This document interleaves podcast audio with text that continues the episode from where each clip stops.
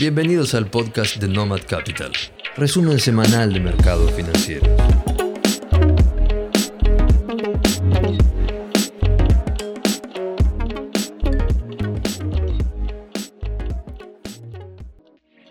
El inicio del año 2022 viene siendo muy duro para los mercados financieros globales.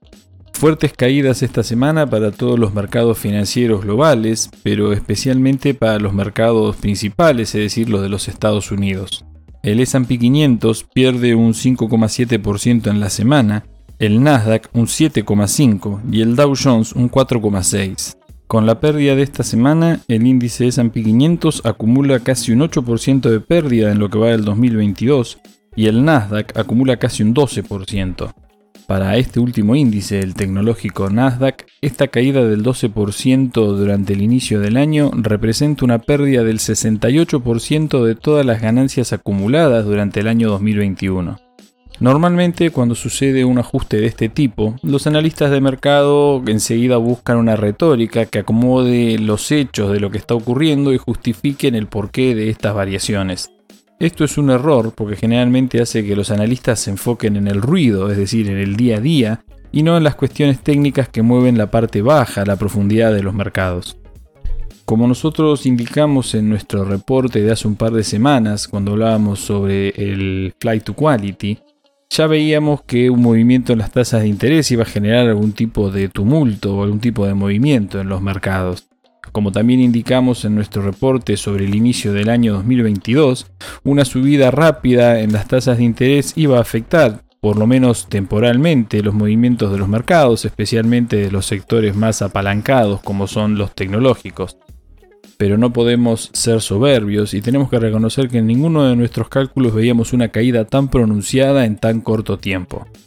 Por esta razón nos pusimos a ver un poco más en profundidad por qué cuestión la caída fue tan violenta en estas primeras tres semanas del año 2022. Y nos encontramos con movimientos técnicos principalmente que avalan un movimiento de estas características. Obviamente todo esto nace con la precisión de que la Fed va a comenzar a subir las tasas de interés a partir de marzo. Este movimiento pone presión sobre la tasa de interés de los bonos del tesoro en el mercado, que a su vez se transmite hacia el precio de las acciones. Pero por darse este movimiento entre fin del 2021 y principios del 2022, hay ciertos factores técnicos que responden a rebalanceo de carteras y sobre todo a market makers de opciones en el mercado que pueden haber llevado a que la caída se pronuncie más de lo que el mercado esperaba. En definitiva son cuestiones técnicas con las cuales no los vamos a aburrir ahora, pero sí podemos decir que si bien esperábamos una caída no esperábamos que fuera tan profunda y por la misma razón tampoco esperamos que sea mucho más duradera. Si analizamos un poco los movimientos del mercado, nos vamos a dar cuenta de que hay tres características que nos están marcando las expectativas del mercado. Por un lado tenemos la suba de la tasa de interés en los bonos de largo plazo, la baja de la inflación break-even y el aumento de la volatilidad de los mercados. Todo esto nos da a entender que el mercado está en un momento de duda y quizás ya de temor más que de duda por el hecho de que la intervención de la Fed siga, como dicen los norteamericanos, behind the curve, es decir, que sigan detrás de los hechos y que lleguen tarde a la hora de tomar medidas. El mayor riesgo que tenemos hoy a la vista es un error de política monetaria de la Fed y que tenga que actuar más fuerte y más rápido de lo que el mercado espera para tratar de evitar una disparada inflacionaria. Esto implicaría una suba más fuerte de la tasa de interés y posiblemente un inicio de un tightening antes de lo esperado. Ya son varios los bancos de inversión que se animan a hablar de no solo tres, sino hasta cuatro subas de interés, y algunos analistas incluso han llegado a amenazar con ocho subas de tasa de interés durante el año 2022. Otros sectores de research de bancos importantes, de bancos de inversión, se animan a decir que para fin de año podemos tener una tasa de interés en los Estados Unidos de casi el 3%. Y como si todo esto fuera poco, la amenaza de tightening, es decir, de que el Banco Central de los Estados Unidos, la Fed, comience a reducir su hoja de balance, también está presente. La sola posibilidad de que se lleven adelante todas o alguna de estas medidas trae a la memoria de los operadores el taper tantrum del año 2013. Para quienes no lo recuerdan o no lo conocen, en el año 2013 la Fed estaba en la misma posición que ahora, es decir, decidiendo si podía reducir el ritmo de recompra de activos más rápido de lo que el mercado anticipaba. Ante la sola amenaza de este tapering, el mercado reaccionó muy mal, las acciones tuvieron una fuerte caída en muy corto plazo y las tasas de interés se dispararon. Finalmente, la Reserva Federal terminó dando marcha atrás, y esto provocó un fuerte daño en la credibilidad de ese ente. Pues ahora estamos pasando por un punto similar, donde el riesgo que se corre es que el mercado no le crea a la Fed las medidas que está tomando y la Fed tenga que sobredimensionar las medidas que realmente son necesarias. Todos estos temores es posible que hayan disparado este sell-off generalizado que hemos visto en las primeras semanas y por cuestiones técnicas de mercado se ha visto profundizado más allá de lo que la mayoría de los analistas esperaban. Es probable que esta semana sigamos viendo una volatilidad importante, ya que el miércoles tenemos reunión de política monetaria de la Fed y decisión sobre tipos de interés, y lo que es más importante, el guidance futuro que dejan ver las minutas de esta reunión. Todos los ojos van a estar puestos en tratar de identificar dentro del mensaje de la Fed alguna noción más clara sobre cuándo podrán comenzar la suba de tasas de interés, cuánto tiempo puede llegar a durar este ciclo y lo más importante creo yo, que es lo que más le importa en cuanto a términos de liquidez al mercado, es cuándo puede comenzar el tightening, es decir, la reducción de hoja de balance de la Reserva Federal. Si revisamos un poco el resto de los mercados globales, vamos a ver que este efecto contagio no se dio de la misma manera y en la misma intensidad en todos lados. En Europa, por ejemplo, el índice EU50 tuvo una caída menor al 3% en la semana, mientras que el DAX tuvo una caída del 1,76% en la semana, mucho menor a los movimientos que vimos en los mercados norteamericanos. Una de las principales razones por la cual los mercados europeos se despegaron de sus pares norteamericanos fueron las declaraciones de la presidenta del Banco Central Europeo, Christine Lagarde, el Banco Central Europeo buscó diferenciarse de la Reserva Federal esta semana, con la presidenta Lagarde rechazando las presiones para acelerar la suba de tasas.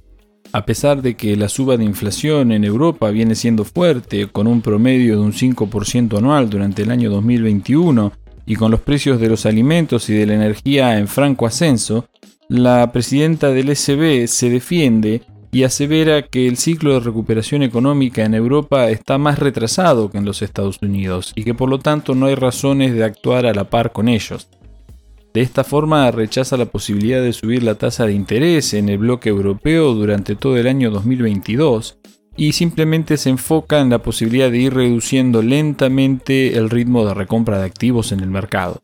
Obviamente este tipo de política monetaria acomodaticia favorece a los mercados y por eso resistieron el embate de la caída de los mercados americanos. Pero sin embargo, los analistas dudan de que Lagarde pueda sostener esta posición durante todo el año porque los números que van saliendo de inflación son cada vez más graves. Esta semana, por ejemplo, se conoció el índice de precios al productor del año 2021 de Alemania, que cerró en un 24,2% anual, un récord absoluto de las últimas décadas. Y como siempre decimos, la inflación al productor es hoy lo que mañana va a ser la inflación al consumidor. Pero por el momento el Banco Central Europeo mantiene su posición y no da ningún tipo de señal en querer cambiar su política monetaria en el corto plazo. Y para cerrar el análisis de los mercados globales, nos vamos a centrar un poco en Asia y sobre todo en el mercado chino, que esta semana dio una muy buena noticia que los analistas no esperaban. Se conoció finalmente el cierre de la medición del PBI anual de China del 2021, que cerró con una suba del 8,1%, muy por encima de lo que la mayoría de los analistas esperaban. A la par de conocerse este dato importante de la economía china, el Banco Central de ese país dio a conocer una baja en la tasa de interés, llevándola al nivel del 3,7% anual. Si bien es cierto que la economía china viene con ruido, vamos a decir entre comillas, durante el año 2021 y el desempeño de ese mercado fue uno de los peores del año pasado, seguimos en nuestra postura de que para nosotros el año 2022 va a ser muy bueno para China y para los mercados de ese país. A nuestro parecer, el año 2021 fue un año de ajuste para la economía china y para las empresas de ese país, y si logran despegarse del efecto negativo de un ciclo de subas de tasa de interés en los Estados Unidos, pueden llegar a tener un despegue importante durante este año.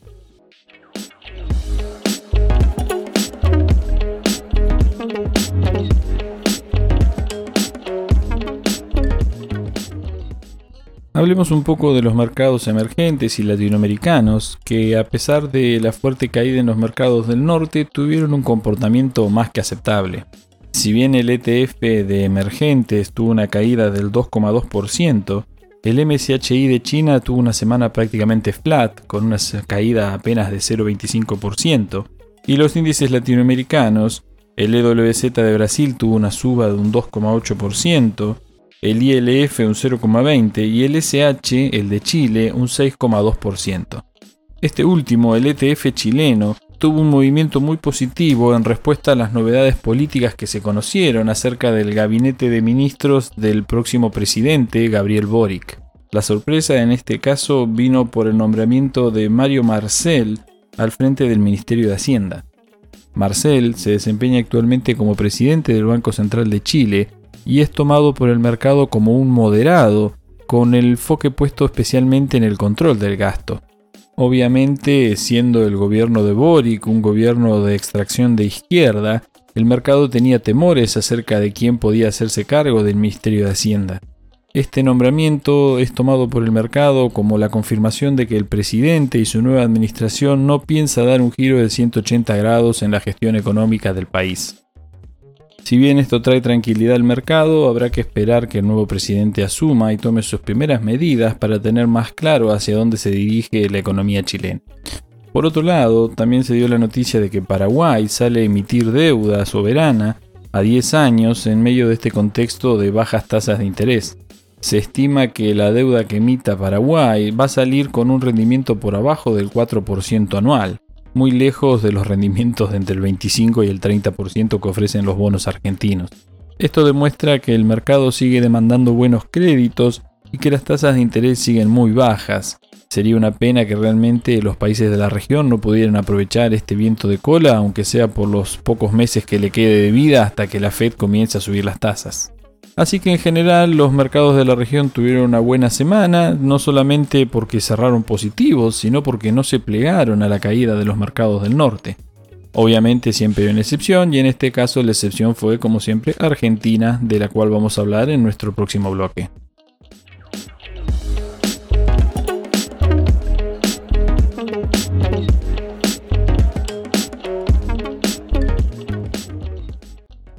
En Argentina, la novela de la negociación de la deuda con el Fondo Monetario Internacional tuvo un nuevo capítulo con el viaje de nuestro canciller eh, Santiago Cafiero a los Estados Unidos para entrevistarse con el secretario de Estado de ese país, Anthony Blinken.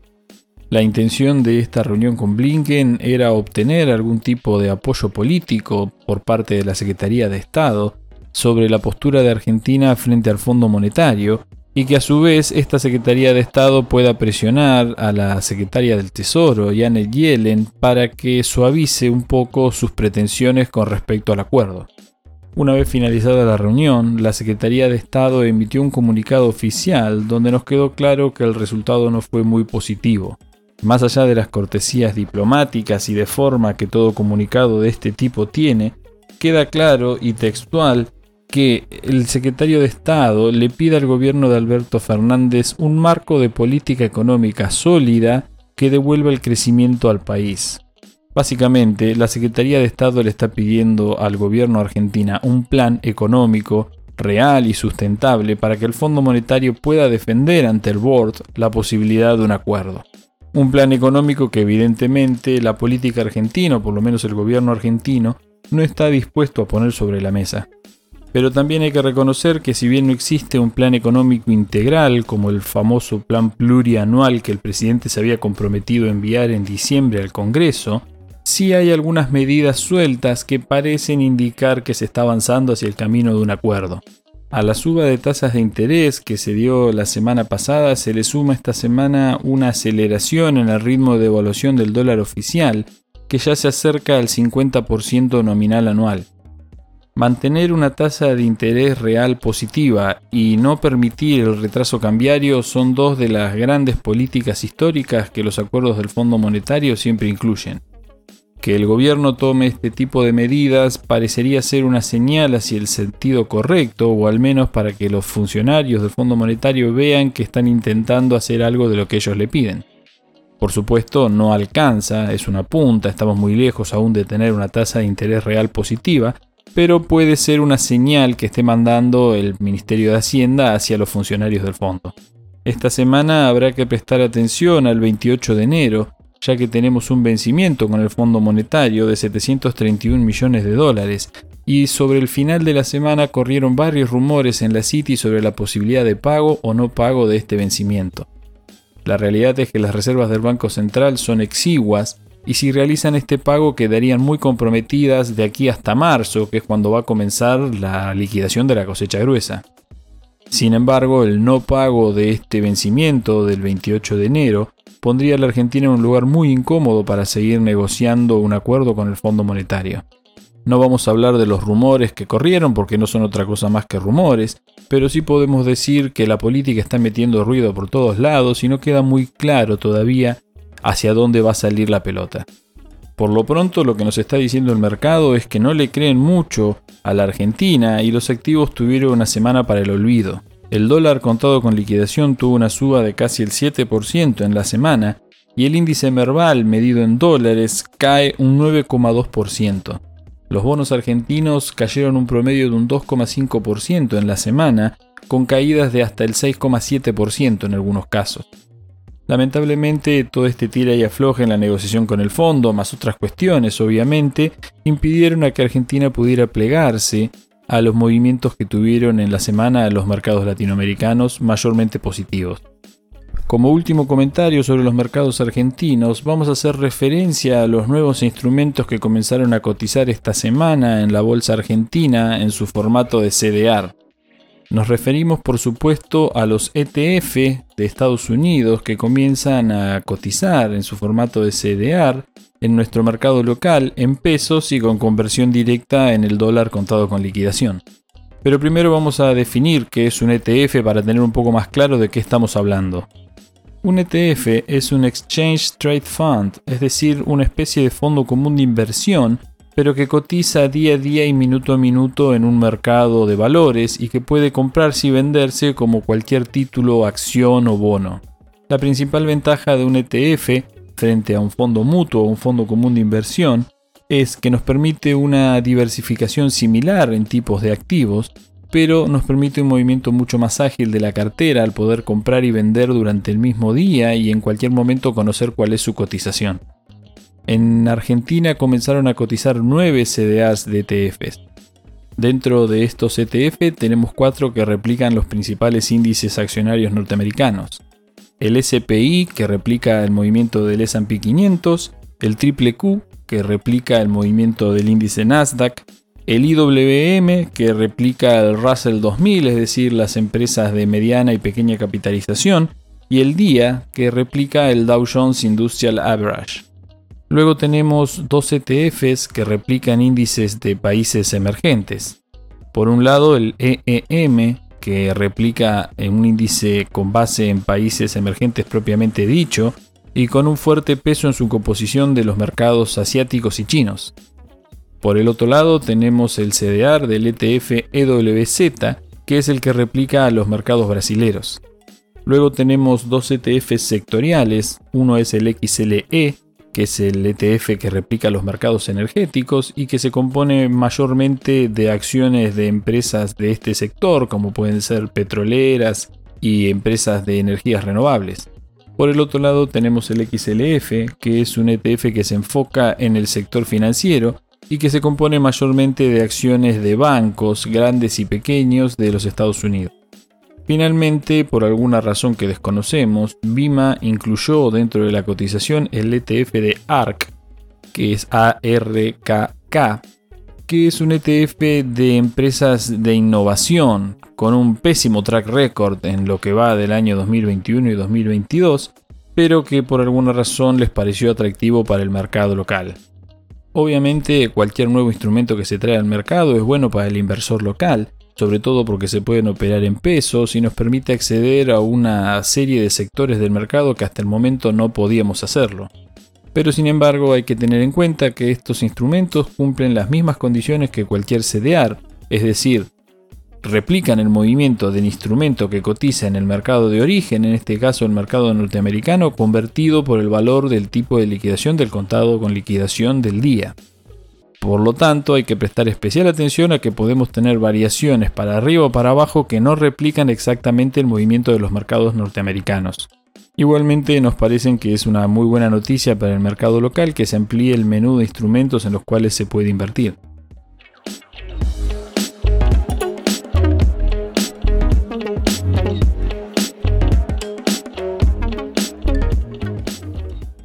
Esto es todo lo que tenemos por el resumen de esta semana. Esperamos haberles sido útiles para la toma de sus decisiones y nos vemos nuevamente la semana próxima.